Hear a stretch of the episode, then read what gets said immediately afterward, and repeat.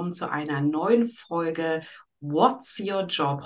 Heute mit Maria Knüpper und sie ist Industriemeisterin für Elektrotechnik. Ja, richtig gehört, sie ist Industriemeisterin für Elektrotechnik. Ist das nicht fantastisch? Eine Frau in so einem, ja, ähm, doch sehr immer noch männerdominierten Job. Und äh, ich freue mich ganz, ganz doll, dass äh, du heute dabei bist. Und du übst das Ganze als Ausbilderin auch noch aus. On top. Deswegen, ich bin total gespannt, äh, was du alles zu erzählen hast. Aber als allererstes, natürlich heiße ich dich willkommen und wie jeder Gast darfst du gleich einmal mit einem Fun Fact starten. Ja, den so, sage ich mal, noch nicht so viele über dich wissen. Also, herzlich willkommen. Hallo, liebe Biene, vielen Dank, dass ich heute mit dabei sein darf. Ich höre auch schon eine Weile deinem Podcast zu und bin jetzt froh, mal Teil davon zu sein. Ein Fun Fact zu mir. Ähm, ich habe äh, im letzten Jahr, ich glaube, es war im Sommer, bei meinem Bruder äh, mal ein bisschen geholfen im Garten und der wollte unbedingt noch eine Außensteckdose ein bisschen weiter vom Haus entfernt haben. Und dazu mussten wir ein Kabel verlegen im Garten. Und er hatte da eine Abspeckdose, wo wir rangehen konnten. Da habe ich gesagt, er muss jetzt erstmal alles ausschalten, damit wir da ordentlich anschließen können. Habe ihm dann erstmal gezeigt, wie man von einem vernünftigen Kabel abmantelt. wie das so ist, wenn man damit anfängt. Ging es ein paar Mal schief. Er musste ein paar Meter abschneiden und wegschmeißen. Und als wir das dann alles soweit hatten, dass wir es anklemmen konnten, habe ich zu ihm gesagt, na jetzt schalt mal zu, dann messe ich mal durch, ob das auch alles passt, was wir da angeklemmt haben. Hat soweit gestimmt und dann haben wir losgelegt.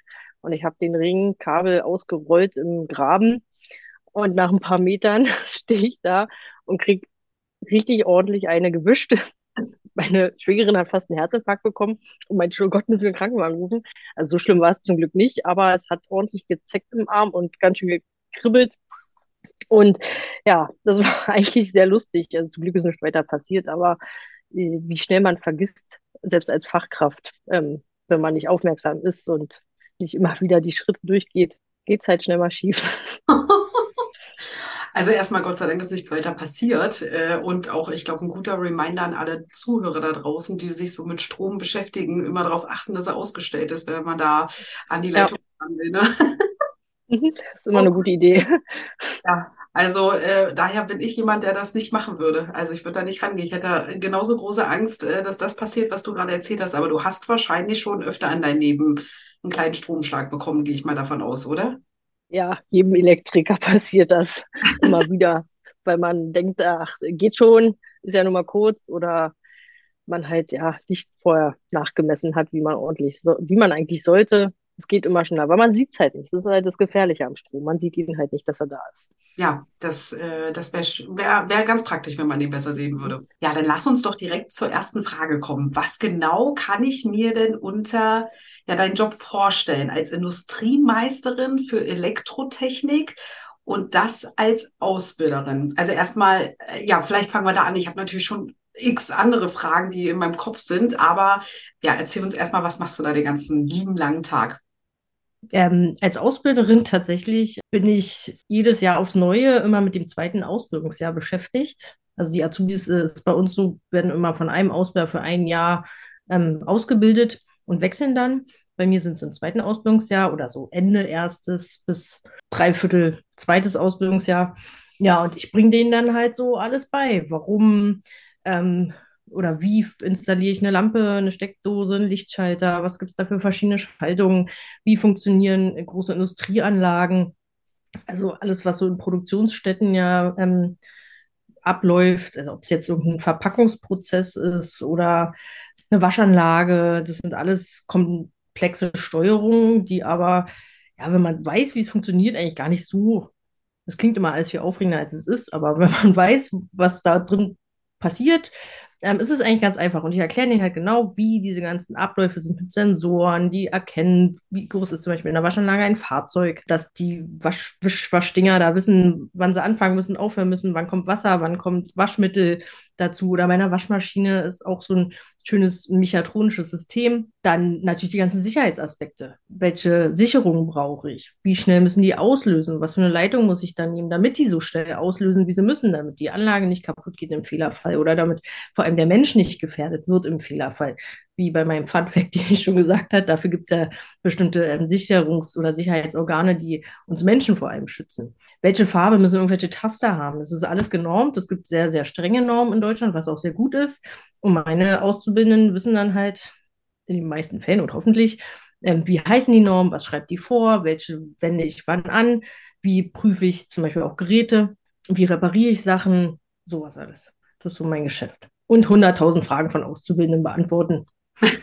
Also das finde ich erstmal wahnsinnig spannend und bevor wir da äh, näher drauf eingehen, ähm, auf das Thema Ausbildung und ich, vielleicht hast du ja auch so, sage ich mal, die ein oder andere lustige Geschichte, die da auch hin und wieder vielleicht passiert ist oder ähm, spannende Geschichten, die da auch hin und wieder passiert sind, ähm, würde ich, also würde es mich erstmal an erster Stelle super interessieren, wie bist du denn da hingekommen? Also ich meine, Ausbilderin wird man ja nicht von heute auf morgen, da muss man ja schon erstmal auch ein bisschen Wissen wahrscheinlich idealerweise mitbringen oder Praxiserfahrung, damit man eben den Auszubildenden eben nicht nur Theorie beibringt. Das haben wir ja leider oft in Schulen, dass ähm, nicht alle, aber viele, dass die ja sozusagen vom Studium dann direkt äh, äh, ins Lehramt oder später Professur oder wie auch immer und dazwischen überhaupt keine Praxis gelernt haben, ähm, sondern nur Theorie. Das ist ja jetzt bei den, ist es bei den Ausbildern ähnlich oder braucht es da definitiv auch ähm, die, den, den praktischen Part und genau, und was hast du gemacht? Super viele Fragen, du siehst, es kommen noch viel mehr in meinen Kopf gesprudelt. Ich hoffe, du kriegst es gerade noch zusammen für die, an die Hörer. Ich möchte mich entschuldigen, dass ich gleich gefühlte fünf Fragen auf einmal gestellt habe. Aber es ist so spannend, deswegen überlasse ich dir jetzt mal das Wort. Ich ich beantworte mal als erstes die Frage, äh, wie man überhaupt äh, oder was für Grundvoraussetzungen sind, um Ausbilder zu sein. Also man muss nicht mal unbedingt Praxiserfahrung mitbringen. Also wir haben auch bei uns ähm, Leute, die durch ein, ähm, direkt nach der Ausbildung in Förderprogramm kommen, weil wir dringend Ausbilder brauchen, weil wir so viele Fachkräfte brauchen, brauchen wir natürlich auch die Menschen, die die Fachkräfte ausbilden. Ähm, und da sind auch einige, die keine Praxiserfahrung an sich haben. Also na klar, die Praxiserfahrung während der Ausbildung, aber es ist kein Muss muss es, zumindest bei uns, dass man einen Meistertitel oder einen Technikertitel haben muss. Das muss zwingend da sein. Das ist auch immer ratsam, um einfach diesen Umgang, den lernt man ja in der Meisterschule, mit äh, den Menschen so ein bisschen äh, näher gebracht und zu, ähm, zu, bekommen und auch so die Motivationsgeschichte. Ja, und mein Werdegang war ganz klassisch. Nach der Schule Ausbildung gemacht, Mechatronikerin gelernt, auch recht erfolgreich abgeschlossen und dann erst mal sieben Jahre praktisch gearbeitet also wirklich auch im Schichtdienst, körperlich schwer, ähm, an Fahrzeugen, an, an Oberleitungssystemen, Feiertagswochenende, alles durchgemacht, ähm, um einfach mal jeden Aspekt kennenzulernen. Viel, viel Handwerkliches gelernt, sogar einen Lkw-Führerschein gemacht und lange Zeit Lkw gefahren. Ja, und dann irgendwann war mir das zu wenig. Und ich habe dann ganz aktiv selbst, das war mir einfach, ähm, wollte mein, meinem Kopf wieder ein bisschen mehr zu tun. Logischer Gedanke. Ja, es war, mein, mein, Kopf war so ein bisschen unterfordert. Körper, mein Körper nicht, aber mein Kopf. Und dann bin ich ganz aktiv zu meinem Vorgesetzten gegangen und habe ihn halt gefragt, wie es aussieht, ob mein Arbeitgeber mich da unterstützen würde, wenn ich äh, einen Meister mache. Und die haben sich dann so meine Laufbahn angeguckt und meine Abschlussnoten auch aus dem, aus dem Facharbeiter. Haben gesagt, ja, machen wir. Und da konnte ich mich sehr glücklich schätzen, dass mein Arbeitgeber die Finanzierung da übernommen hat, weil so ein Meister kostet auch mal, also ein Industriemeister so um die 10.000 Euro, Handwerksmeister ist nochmal doppelte bis dreifache so teuer. Ja, und habe dann zweieinhalb Jahre Meisterschule gemacht, neben der Arbeit noch. Also bin voll arbeiten gegangen und noch zur Meisterschule und habe dann meinen Meister ähm, noch, nee, da hatte ich noch nicht mal fertig, genau. Und dann hat mich mein ehemaliger Ausbilder angesprochen, der mitgekriegt hat, dass ich meinen Meistertitel mache gerade, ob ich nicht Lust hätte, Ausbilderin zu werden, weil er mich kennt aus der Ausbildung weiß, was ich für ein Typ bin und hat gesagt, so, ich kann mir genau vorstellen, du kannst das gut. Ja, und dann bin ich noch ohne fertigen Titel, aber schon mit der Ausbildereignung, Ausbild habe mich beworben, bin Ausbilderin geworden und bin dann da reingewachsen. Also es, man lernt selber immer ganz viel, weil es so abhängig ist von den Azubis, mit denen man zu tun hat, wie man einen Lehrgang macht, ähm, wie viel man wirklich ins Detail gehen muss. Du hast immer ein paar stärkere, vor allem bei so großen Gruppen. Ich habe immer so 14, 12 bis 14 Azubis. Ja, da sind natürlich auch sehr starke Azubis bei und welche, den musst du fünfmal halt selber erzählen, bis es irgendwann mal ankommt. Also ich wäre wahrscheinlich einer, der, den du das fünfmal erzählen müsstest, weil ich wahrscheinlich überhaupt keine Ahnung von dem hätte, äh, was du da machst und wie das funktioniert. Und ähm, aber ja, Also ich bin total, äh, also ich finde es wahnsinnig beeindruckend. Ähm, vor allen Dingen, du hast auch noch einen LKW-Führerschein. Wahnsinn. Also überhaupt dieser ganze Werdegang. Jetzt stellt sich natürlich direkt die Frage, das ist ja nicht unbedingt, also es ist ja nicht so ein typischer Frauenberuf, würde ich jetzt mal sagen, oder? Also wie viele nee. Frauen habt ihr denn da in eurem Bereich? Also oder in deiner Ausbildung selbst oder über die Jahre hast du, hat sich das verändert? Ist das mehr geworden oder ist das immer noch sehr männerlastig, der Mechatroniker beziehungsweise der Industriemeister auch? Also der, ja, sowohl als auch ist es immer noch sehr männerlastig. Ähm, ich selber finde es nicht schlimm. Also es gibt sowohl Frauen, die sowas sehr gut können oder auch eben nicht. Und es gibt auch junge Männer oder Jungs, Männer, wie auch immer, die wirklich ein Talent dafür haben und die vollkommen talentfrei sind. Also man kann das nicht so geschlechtsspezifisch eigentlich sagen, aber es ist nun mal so, dass sich das ja über viele, viele Jahre so etabliert hat, dass es halt ein Männerberuf ist. Ähm, ich sage immer, jedes Mädchen, was technisch begeistert ist, soll so einen Beruf lernen. Und was man dann am Ende daraus macht, ist immer noch mal eine andere Sache. Aber ich habe so im Durchschnitt meistens ein Mädchen in der Truppe. Ich selber, bei mir war auch nur eins noch, also wir waren zwei Mädchen. Ähm, in der Meisterschule war in meiner Fachrichtung, ich glaube, lass mich überlegen, eine Frau noch. Und ähm, ja, meine berufliche Karriere war ich meistens so die einzige Frau im Team. Ja, Wahnsinn, ja. Also so hätte ich es auch so ein Stück weit erwartet, aber ich bin bei dir. Also ich glaube, wenn man da diese Affinität dazu hat, ähm, dann warum nicht? Ne? Also dann äh, ruhig in diese Richtung gehen und der Bedarf ist ja ganz klar da. Also in, in, diesem, in diesem Bereich, unabhängig davon, ob jetzt Mann oder Frau. Ähm, ist, ich glaube, der Bedarf ist grundsätzlich da, eben für gutes Personal in, ähm, und wirklich Menschen, die technikaffin sind, dort eben auch diese Ausbildung zu machen. Ähm, war das denn damals dein also war das dein, wie bist denn, also wie bist denn du dazu gekommen? Also ich, war das schon was, wo du irgendwie mit aufgewachsen bist? Hat, war dein Vater irgendwie, ähm, hat, war er der Elektriker oder sowas? Oder wie kam es, dass du da diese Affinität zu gewonnen hast und gesagt hast, Mensch, äh, ich möchte jetzt in diese Richtung gehen?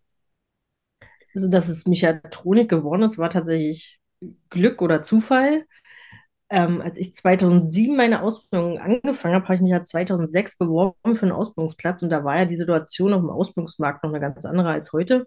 Da haben sich, ich weiß nicht, gefühlt 6000 Menschen auf zwölf Ausbildungsplätze beworben. Und da hat es auch zu dem Zeitpunkt noch keinen interessiert, ob du ein Mädchen bist oder ein Junge, sondern einfach nur passen deine Zensuren.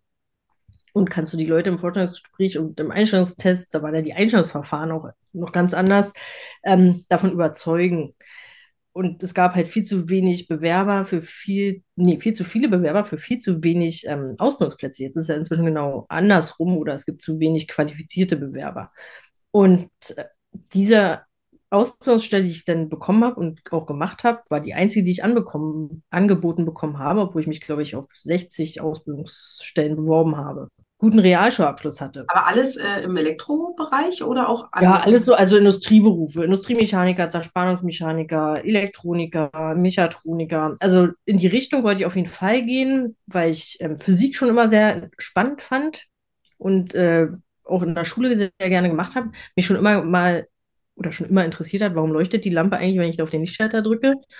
Und dann ist wahrscheinlich auch noch diese Affinität zum Handwerk, dadurch, dass mein Vater äh, ist vom Bau, der ist Maurer, hat äh, viele, viele Häuser auch in Berlin gebaut und Schulen und, und Sporthallen ohne Ende, vor allem zu DDR-Zeiten.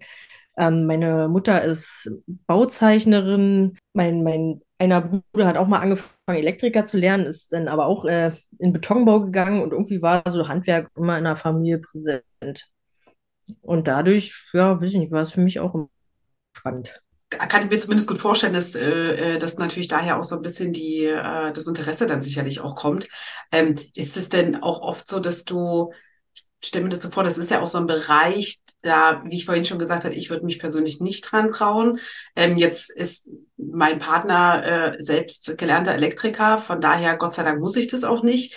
Ähm, aber ich, es gibt ja viele da draußen, die haben jetzt nun keinen Elektriker als Partner.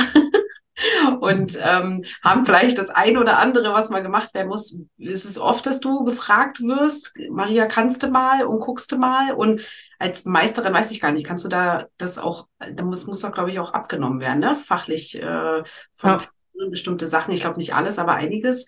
das ist doch, braucht man ja auch den Meister, glaube ich, für, ne? Ähm, Na, zum einen braucht man den Meister, aber wenn man jetzt zum Beispiel den ganzen Wohnhaus oder sowas installiert, theoretisch, damit es auch sicher ist vor der Versicherung und so, muss man eingetragen sein im Installateurverzeichnis ähm, von Stromnetz Berlin und der Handwerkskammer.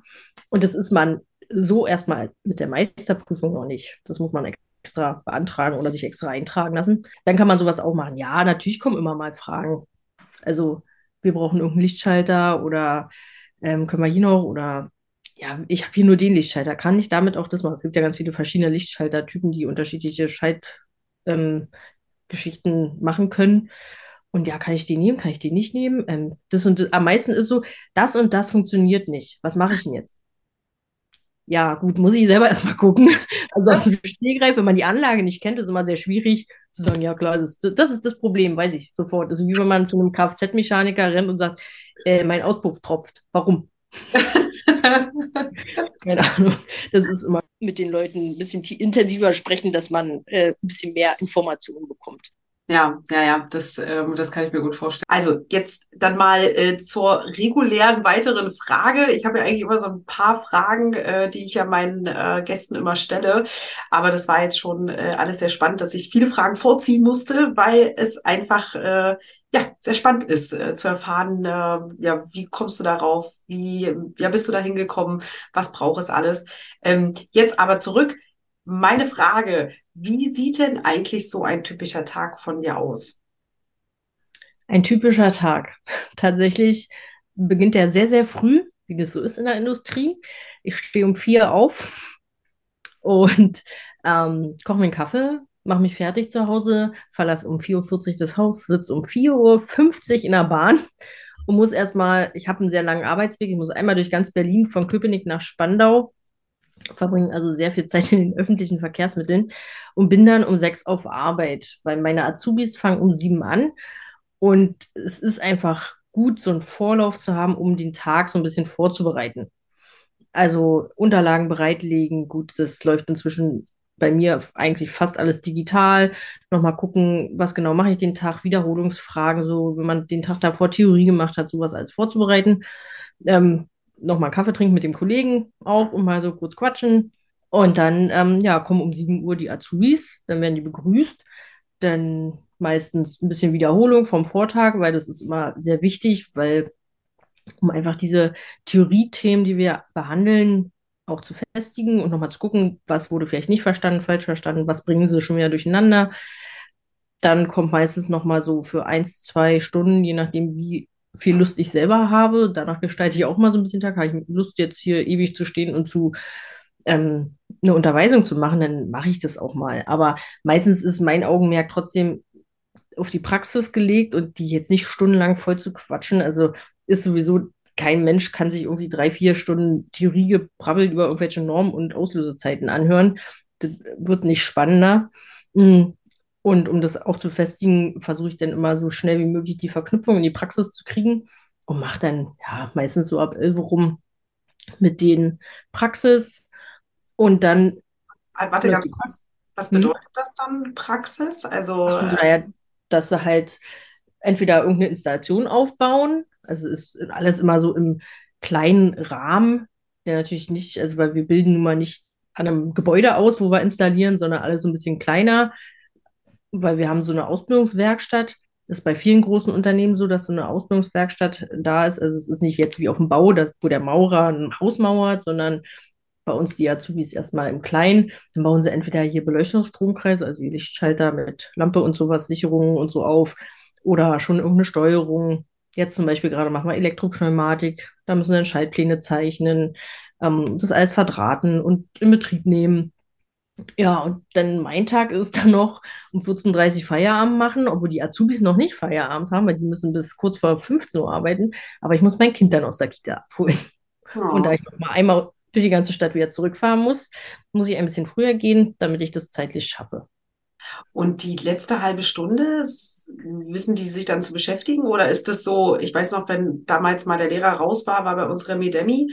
Ähm, oder gibt es da einen, der noch mal kurz guckt, dass alles soweit läuft? Nee, die haben dann meistens noch ein bisschen zu tun und wissen dann Bescheid, dass sie so 10, 15 Minuten später anfangen auf, aufzuräumen. Muss ja auch den ganzen Müll, den sie so fabriziert haben, der muss ja dann auch weggeräumt werden. Die Arbeitsplätze müssen aufgeräumt werden, Werkzeuge weg, ausgefegt, Tafel sauber machen. Sowas machen die dann alles. Und ein Kollege meistens schickt die dann pünktlich in den Feierabend. Wahnsinn. Also ähm, ich finde es auf jeden Fall schon mal ganz spannend, dass ihr da auch den praktischen Part mit dazu nimmt. Ähm, ist es dann immer basierend auf das, was ihr gerade also was Sie theoretisch gelernt haben, oder ähm, ist das dann wieder, ist das dann was anderes und ja, was aber auch wichtig ist, sage ich mal, für die Ausbildung? Nee, also eigentlich machen wir schon immer den praktischen Part abhängig von der Theorie, die sie gemacht haben. Also auch die theoretischen Themen bauen ja immer alle aufeinander aus, auf. Und wenn die Azubis immer denken, das, was im ersten Ausbildungsjahr lernen, das brauchen sie nie wieder, so wie man früher in der Schule gedacht hat, da brauche ich alles nie wieder, kommt das trotzdem alles. Das sind die Grundlagen, die auch immer wieder kommen, in vielen äh, Bereichen natürlich, weil Strom ist nun mal in der Industrie überall präsent und dementsprechend äh, gelten diese ganzen Vorschriften und physikalischen Grundgesetze da überall. Und meine Azubis machen ja schon immer Riesenaugen, wenn ich ihnen auf einmal mit dem Satz des Pythagoras oder irgendwelchen Hebelgesetzen um die Ecke komme. Ja, die braucht man tatsächlich, wenn man so einen Beruf lernt, dann auch wieder wäre auch so mein Gedanke gewesen, braucht man, äh, gut, den Satz des Pythagoras, das kann ich mir sogar noch gut vorstellen, dass man den nochmal irgendwann braucht äh, in seinem Leben, je nachdem, in welche Richtung man geht. Aber man hat ja wirklich so verschiedene Sachen ähm, in der, auch in der Schulzeit, ähm, wo man sagt, ja, brauche ich das jetzt später nochmal, ne? Ähm, aber du hast schon recht, es kommt eben auch auf die Berufswahl an, ja, wo man das eben nochmal intensiver braucht oder eben auch nicht. Ähm, bei den Lehrplänen ist es jetzt so, dass ihr das euch selbst aus überlegt? Also ihr habt sicherlich Vorschriften, das muss irgendwie im zweiten Jahr gelernt werden, aber von der Gestaltung her seid ihr da komplett frei und müsst einfach, wie es ja oft auch bei Lehrern ist, sage ich mal, nur sicherstellen, dass eben das, was gelernt, beigebracht werden muss, eben auch gelernt wird von den Auszubildenden? Oder müsst ihr da mit den Berufsschulen auch eng zusammenarbeiten, damit das eben auch vom Lehrplan der Berufsschule passt? Hm, also es gibt einmal einen Lehrplan für die Berufsschulen und dann gibt es eine genaue Vorgabe von der IHK, welche Themengebiete vermittelt werden müssen. Auch mit wie vielen Wochen in der gesamten Ausbildungszeit. Wie wir das legen, also es hängt zum einen so ein bisschen ab, welche Themen wir bis wann abarbeiten müssen, ähm, welche Themen in den Prüfungen rankommen. Die haben ja nach anderthalb Jahren ungefähr ähm, eine Abschlussprüfung Teil 1 und da wissen wir, was so rankommt. Bis dahin muss der Wissensstand so und so sein.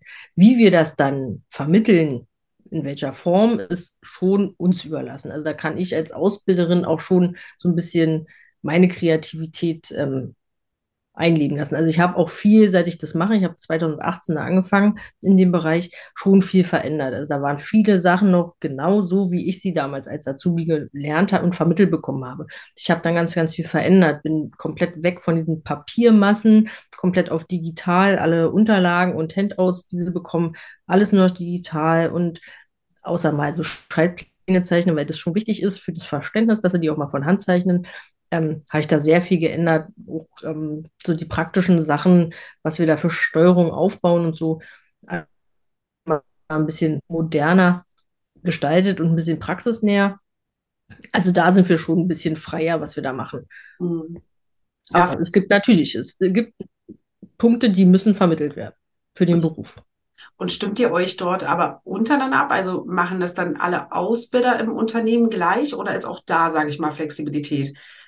Möglich. Also, weißt du, wie ich meine? Dass ihr ähm, sozusagen alle Ausbilder das versuchen, eben ähm, einen gleichen Lerntypus zu haben. Also, was weiß ich, alle machen das jetzt digital. Ne? Also so, oder ist auch da jeder ja. individuell, kann er das gestalten, wie es ihm passt? Ist bei uns auch sehr individuell, obwohl es nach meinem Empfinden manchmal schöner wäre, wenn es dann eine einheitlichere Richtlinie gibt. Aber in manchen Sachen ist es auch gar nicht so möglich. Da sind oft die Berufsbilder viel zu verschieden. Also mein Unternehmen bildet zwölf verschiedene Berufsgruppen, glaube ich, aus. Mm, da kann man natürlich nicht alle gleich ausbilden. Viele haben mehr Praxistätigkeiten. Ähm, die Büroberufe, Kauffrau für Bürokommunikation, wie das alles so heißt, ähm, die haben natürlich einen anderen Ausbildungsumfang als wir oder eine andere Ausbildungsinhalte. Aber ja, es kann jeder machen. Also selbst bei uns allein nur im Berufsteam macht es schon nicht jeder gleich. Ist eine Sache, die höhere Positionen entscheiden müssen oder durchsetzen müssen, wie gleich man sowas macht. Ah ja, okay, gut. Verstehe.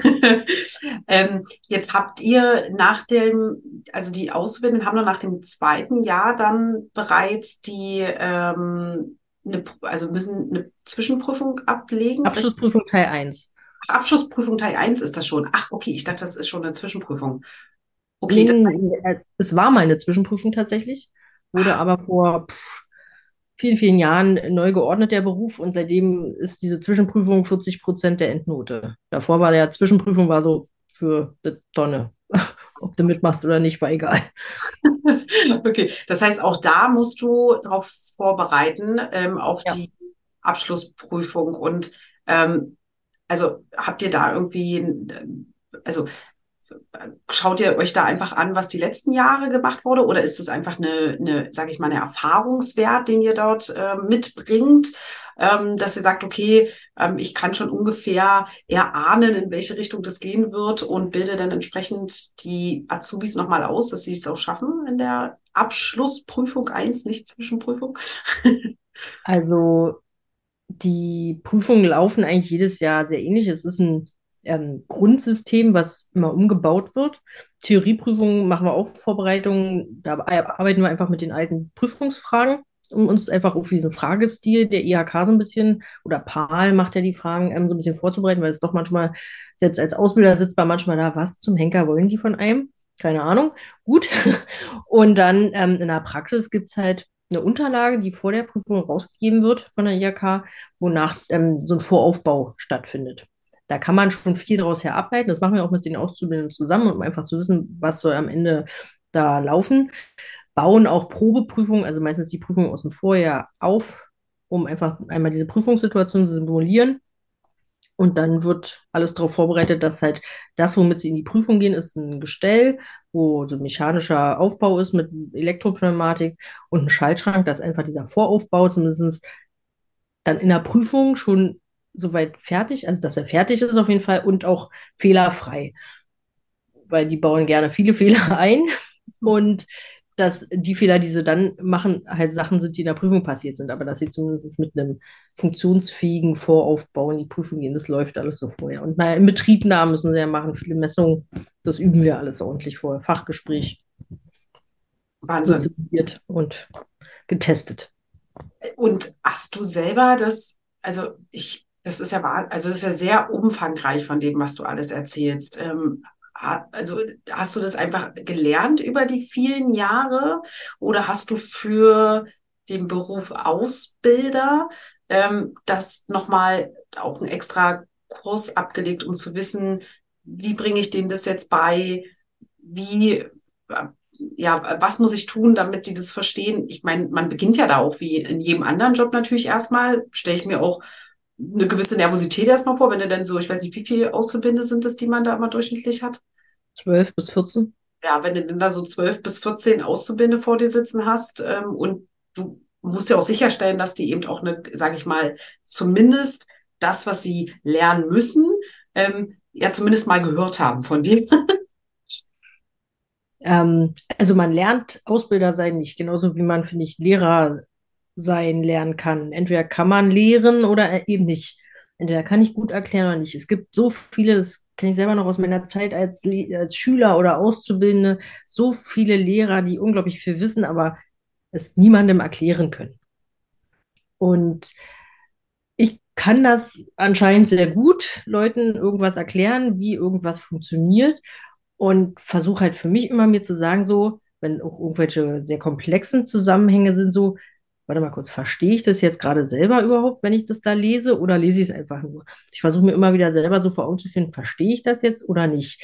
Also habe ich irgendeine Unterlage von einem Kollegen bekommen und lese das durch und denke am Ende nur so, Hä? was zum Henker? Dann kann ich das auch nicht meinen Auszubildenden erklären. Wie? Wenn ich es selber nicht verstehe, kann ich es denen nicht erklären. Schwierig. Ähm, ja, und man lernt dann, man lernt mit dem Lehren.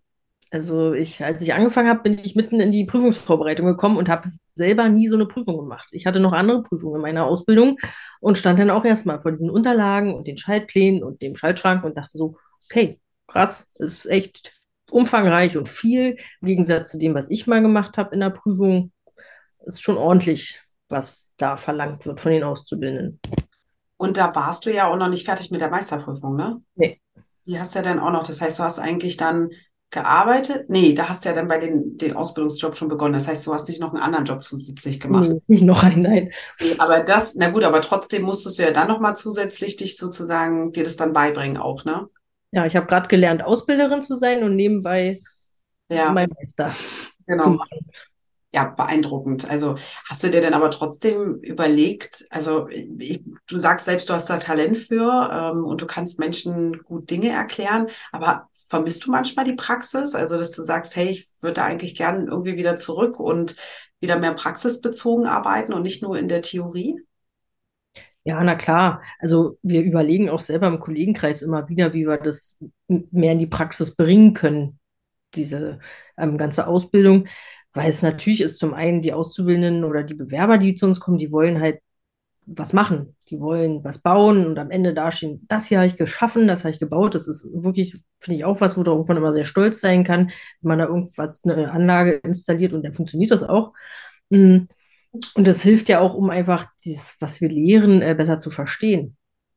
Und für mich ja, klar, es fehlt sehr. Also, wenn man so viele Jahre wirklich handwerklich viel gemacht hat, vermisst man das schon, weil man auch so, natürlich, klar ist man bei den Normen immer auf einem guten Stand der Dinge, aber was sich so in der Praxis tut, das fehlt halt so ein bisschen. Und ja, da versucht man wieder irgendwie näher hinzukommen.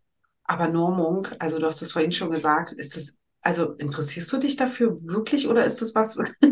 Also Entschuldigung an alle Norma da draußen, die gegebenenfalls tatsächlich diesen Podcast hören. Ähm, also ich, das ist ja immer so ein eher zähes Thema, nennen wir es mal so. Wichtig, aber zäh. Ja gut, ich selber schreibe ja keine Norm, ich lese nur drin nach. Also wenn man erstmal verstanden hat, wie so eine Norm aufgebaut ist, ich kenne jetzt nur Normen im elektrotechnischen Bereich, wie die anderen Normen aussehen, keine Ahnung. Ähm, und wenn man weiß, wie man da irgendwas findet, ist halt gut, um mal nachzulesen. Und wenn irgendeine Frage, Frage ist von einem Auszubildenden, muss ich das jetzt so machen oder kann ich nur oder warum ist das so, dann kann ich denen halt sagen, also in der Norm steht so und nochmal besser steht es halt in der anderen Norm. Ja, es sind halt viele Zahlen, die man auswendig lernen muss, damit man weiß, wo man nachlesen kann. Also wirklich toll. Ich muss das hier nochmal erwähnen. Ich finde es sehr, sehr beeindruckend. Ähm, zum einen, was du alles ähm, ja wissensseitig mitbringst und was du da alles machst. Ich finde es sehr beeindruckend. Und äh, wir sind schon wieder völlig abgewichen. Ich glaube, das wird heute auf jeden Fall, ähm, ist ja auch immer so, dass meine Podcast-Gäste äh, bekommen natürlich vorab von mir auch immer so den Fragebogen, dass sie schon mal so ein bisschen wissen, okay, auf was lasse ich mich hier eigentlich ein? Und ich beiße natürlich nicht, aber Maria wird heute feststellen, ähm, ich äh, gehe überhaupt nicht den Weg, den ich normalerweise gehe, weil ich das einfach super interessant finde, deinen Weg. Und spannend, was du da, ähm, ja, als, äh, was du da wirklich als Ausbilderin ähm, dir aneignen musst. Und du hörst ja dann am Ende des Tages auch gar nicht auf mit Lernen. Ne? Also du musst dich ja selber auch immer wieder weiter bilden und dir da auch Zeit für nehmen. Ne? Ja, das Ja, muss man vor allem immer so nebenbei machen, ja. weil ich ja nicht nur, also ich bin zu, weiß ich nicht, 60 Prozent praktische Ausbilderin und zu 40 Prozent Lehrerin. Ich schreibe in meinen, also meine Auszubildenden müssen bei mir genauso Tests schreiben, auch mal einen Vortrag, Präsentation ausarbeiten. Ich muss die Sachen, die sie machen, alle bewerten und benoten. Das kostet unglaublich viel Zeit. Ausbildungsnachweise kontrollieren und sowas. Das ist halt auch, was noch alles nebenbei läuft, was man in seiner Regelarbeitszeit, wenn da aber auch immer noch 14 Auszubildende sind, äh, irgendwie schaffen muss, die alle zwei Minuten ankommen. Frau Knüpper, Frau Knüpper, gerade am Tisch angekommen, am Schreibtisch, um irgendwas zu machen. Frau Knüpper, ich habe da mal noch eine Frage. Ja, natürlich, kein Problem. Ich komme sofort. Oh, oh, das hast du jetzt aber sehr charmant gesagt. Ja. Jetzt, ja, also im Video sieht man auch das Lächeln. Ja, ähm, genau. Das, also das kann ich mir, das stelle ich mir, also das stelle ich mir natürlich on top nochmal als sehr herausfordernd vor. Aber da will ich auch gleich nochmal drauf zurückkommen. Aber ich hatte gerade noch die Frage im Kopf, wenn jetzt dort draußen jemand ist, der hier zuhört und der das dann auch liest und sagt, Mensch, Industriemeisterin für Elektrotechnik, äh, Wahnsinn, ne, höre ich mir an, finde ich super interessant. Und dann auch nach all dem, was du gesagt hast, sagt, Mensch, finde ich immer noch interessant, kann ich mir gut vorstellen. Ähm, ich stehe jetzt nicht so vor der Wand und denke, oh mein Gott, wie könnte ich das überhaupt jemals erreichen, äh, dieses Wissen? Ähm, dann, was würdest du sagen, sind denn so gute Voraussetzungen und also für jemanden, der in die Richtung gehen will und wie welchen Karriereweg würdest du empfehlen, wenn man wirklich Ausbilderin für diesen Bereich werden möchte? Also nochmal zurück, weil ich schon wieder sehr viel gequatscht habe. Also zum einen, welche Fähigkeiten sollte ich mitbringen? Und zum zweiten, welchen Karriereweg würdest du empfehlen? Also äh, Fähigkeiten ist jetzt die Frage, ob jemand, der jetzt aus der Schule frisch kommt, sich denkt, so ich werde Ausbilderin, weiß ich jetzt nicht. Ähm, Fähigkeiten sind auf jeden Fall, man sollte schon eine gute Sozialkompetenz haben und gut mit den verschiedensten Typen an Mensch umgehen können, weil ich habe auch alle Arten von Persönlichkeiten schon gehabt, mit denen ich zusammengearbeitet habe. Ähm, und man muss halt gut erklären können und gut technische Zusammenhänge verstehen können und die auch irgendwie gut verknüpfen können in der Theorie mit der Praxis irgendwie. Ja, und Karriereweg ist auf jeden Fall erstmal die Ausbildung machen. Egal, in welche Richtung man äh, sich entwickeln will. Also auch finde ich immer, wenn man zum Beispiel anstrebt zu studieren, einen Ingenieurstitel zu erlangen, irgendwie in einem technischen Bereich, ob es jetzt Maschinenbau ist, Elektrotechnik, Mechatronik ähm, oder, oder, oder, finde ich finde ich persönlich, ist immer ratsam, erstmal die Ausbildung zu machen, um einfach erstmal die handwerklichen Grundkenntnisse zu erlangen. Weil ich habe viele, viele Elektroingenieure kennengelernt, die, ähm, wenn wir Schalthandlungen machen mussten an irgendwelchen großen Trafostationen, die davor standen und keine Ahnung haben, was sie da für ein Werkzeug brauchen und was diese ganzen Erdungsgeschichten angeht und sowas, die da einfach völlig überfordert sind. Und da finde ich auch, ja, auch wenn man sein Abi erstmal macht, gut, erstmal die Ausbildung und dann kann man immer noch studieren. Ja, ich glaube, das finde ich ist ein äh, wirklich wichtiger Rat, ähm, den man da auch wirklich mal nach außen geben kann. Eben, ähm, wenn, wenn nicht für sich selbst, vielleicht für andere, ähm, die man, die man kennt und die in die Richtung gehen wollen, vielleicht auch einfach zu sagen, Mensch, ähm, überleg doch, dass du erst die Ausbildung machst. Und ich meine, am Ende des Tages, wie lange geht die Ausbildung? Drei Jahre? Dreieinhalb. Dreieinhalb, ja gut. Also ich meine, auf, wirklich auf lange Sicht gesehen, auf das Leben gesehen, sind dreieinhalb Jahre ja wirklich überschaubar. Und dafür aber geht man ja auch so viel mehr wissend in das Studium und hat einen viel besseren Praxisbezug und kann damit das Studium auch nochmal ganz anders abschließen und hat sicherlich auch später auf dem Arbeitsmarkt nochmal ganz andere Möglichkeiten, eben dort auch erfolgreich zu werden oder den Weg zu gehen, den man eben gehen will ähm, sei es nun ähm, Ausbilderin oder vielleicht andere Berufe. Ähm, ja, also da bin ich ganz bei dir. Dann würde mich natürlich noch sehr interessieren, hast du denn, du wirst ja, also klar, du bildest deine Auszubildenden aus, ähm, du hast aber ja auch gesagt, neben dem hast du ja auch noch ähm, Tests, die du kontrollieren musst, Ausbildungsnachweise, die du kontrollieren musst. Ähm, wie, also wie schaffst du dir die Zeit dafür? Und zum anderen, hast du auch andere Termine, die du wahrnehmen musst mit Kollegen oder weiß ich nicht, also gibt es so Teammeetings oder irgendwas in der Richtung? Ja, jetzt stelle ich dir nicht noch eine 15. Frage, sondern. Also die Zeit dafür schaufe ich mir frei. Ähm, zum einen, indem ich halt um sechs schon auf Arbeit bin und nicht erst um sieben. Dann habe ich natürlich ähm, alle die paar Wochen, also die haben immer zwei Wochen sind sie bei uns im Betrieb und eine Woche in der Berufsschule habe ich natürlich in der Berufsschule auch immer mal ein bisschen Luft, um auch Vorbereitungsarbeiten zu machen oder mal neue Unterlagen zu erstellen oder so. Da kann ich halt vor allem so Tests kontrollieren oder so ihre Schaltungen aufbauen, weil das dauert wirklich sehr, sehr lange und ist sehr zeitintensiv. Ähm, ja, so versuche ich das so ein bisschen zu koordinieren und dann kann ich natürlich auch, wenn die mal einen Test schreiben, kann ich nebenbei Ausbildungsnachweise kontrollieren oder Schulbesuchskarten oder wenn sie ihre Wiederholungsfragen äh, für sich selber erstmal machen, habe ich da auch noch mal ein bisschen Zeit. Ja, sowas muss ich dann immer alles. Oder halt, wenn sie praktisch arbeiten, mache ich natürlich nebenbei sowas auch noch. Was natürlich immer schwierig ist, konzentrationstechnisch, wenn dann, wie gesagt, alle zwei Minuten irgendeine Frage kommt. Ja, und Termine, die dann nebenbei noch so kommen, sind bei mir ja Einstellung von neuen Auszubildenden also immer, so, das machen wir mal tageweise, wo wir dann acht meistens Vorstellungsgespräche machen, äh, was ein Jahr vor dem nächsten Som äh, vom nächsten September losgeht, Einstellungsgespräche, Vorstellungsgespräche zu machen.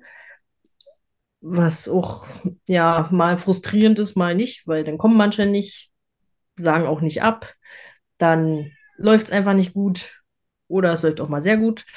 Dann jetzt gerade bei mir, wir bauen ein neues Ausbildungszentrum, extrem viel eingebunden in die ja, Planung des neuen Ausbildungszentrums, wie soll die Werkstatt aussehen? Also, wie als würde man ein Haus bauen. Wo kommt die Tür hin? Wo kommt der Lichtschalter hin?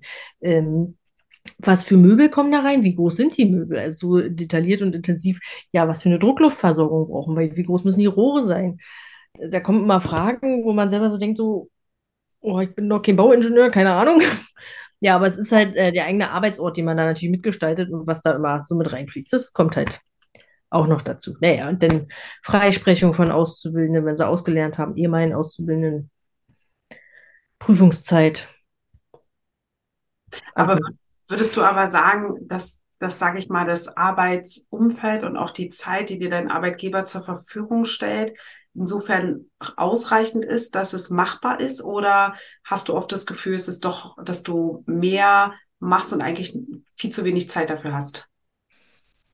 Ich glaube, das hat viel damit zu tun, wie man sich selber organisiert. Also ich kann mich recht gut organisieren, aber natürlich gibt es Phasen, wo ich nicht weiß, wo mir der Kopf steht. Vor allem so in der Prüfungsphase, Prüfungsvorbereitungsphase, da ist das Pensum schon extrem, weil die Azubis natürlich auch sehr viel von einem abverlangen, solange man bereit ist, auch äh, sich die Zeit zu nehmen und das auch zu geben. Hängt halt davon ab, wie wichtig einem das persönlich ist, dass die Azubis da ähm, einen vernünftigen Abschluss oder eine vernünftige Prüfung hinlegen.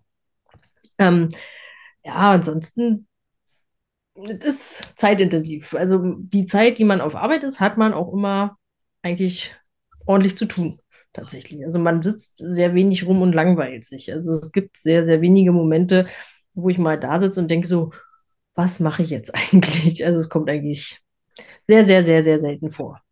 Wobei ich muss auch sagen, ich glaube, wir sind ja beide auch in einem Alter, ähm, wo ich mir das auch nicht ehrlicherweise nicht vorstellen könnte, äh, in so einem Job zu arbeiten, wo ich wirklich Langeweile habe oder einfach denke, oh Gott, ich weiß gar nicht, was ich jetzt nächstes machen soll. Ja. Das ist dann auch immer ganz angenehm, oder? Ja. Ja. Also ich muss auch nicht immer nur stressen, aber es gibt halt Momente oder Zeiten, wo es ein bisschen aufregender ist und mehr zu tun ist und Momente, wo es alles ein bisschen entspannter läuft. Kommt immer ganz drauf an. Und bevor wir jetzt zu den, ich sag mal, zwei letzten Fragen kommen, äh, weil jetzt sind wir auch schon so langsam ans Ende angekommen, sonst überziehen wir die Zeit heute extrem, obwohl ich noch ganz, ganz viele Fragen in meinem Kopf habe und viele gar nicht gestellt habe, aber es muss ja, es sollte auch immer im Rahmen bleiben daher noch meine Frage, hat es, also was, welche Höhen und Tiefen gab es denn, sage ich mal, in deinem Karriereweg? Also wo war es so, wo gab es so Momente, wo du so extrem stolz auf dich warst, ähm, wobei ich mir da einen sicherlich denken kann mit äh, dem Meistertitel.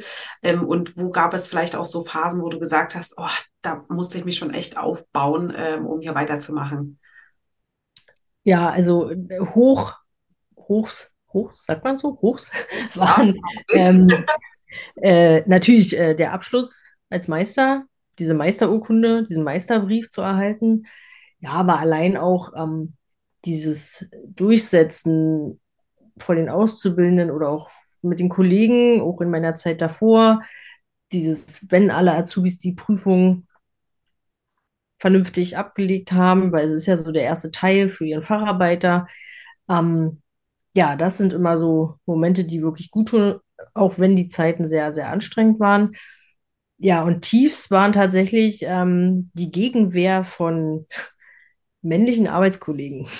Ach doch, okay. Also in der Berufsausbildung jetzt zum Glück nicht, aber in meiner Zeit davor war das schon etwas, womit ich sehr zu kämpfen hatte und man immer sehr viel als Frau beweisen muss, dass man das schaffen kann. Vor allem, wenn man in einem Beruf ist ähm, oder in einem Bereich, wo tatsächlich noch niemals vorher eine Frau gearbeitet hat dann ist die, ja, so dieses, ja, äh, schafft sie das? Kann sie das? Kann sie das hochheben? Kann sie das nicht hochheben? Kann sie dieses Werkzeug benutzen oder nicht? Kann sie einen LKW fahren? Wann wird sie schwanger? Oh mein Gott, was sollen wir dann tun? Das ist ja auch immer noch so, hu, hu.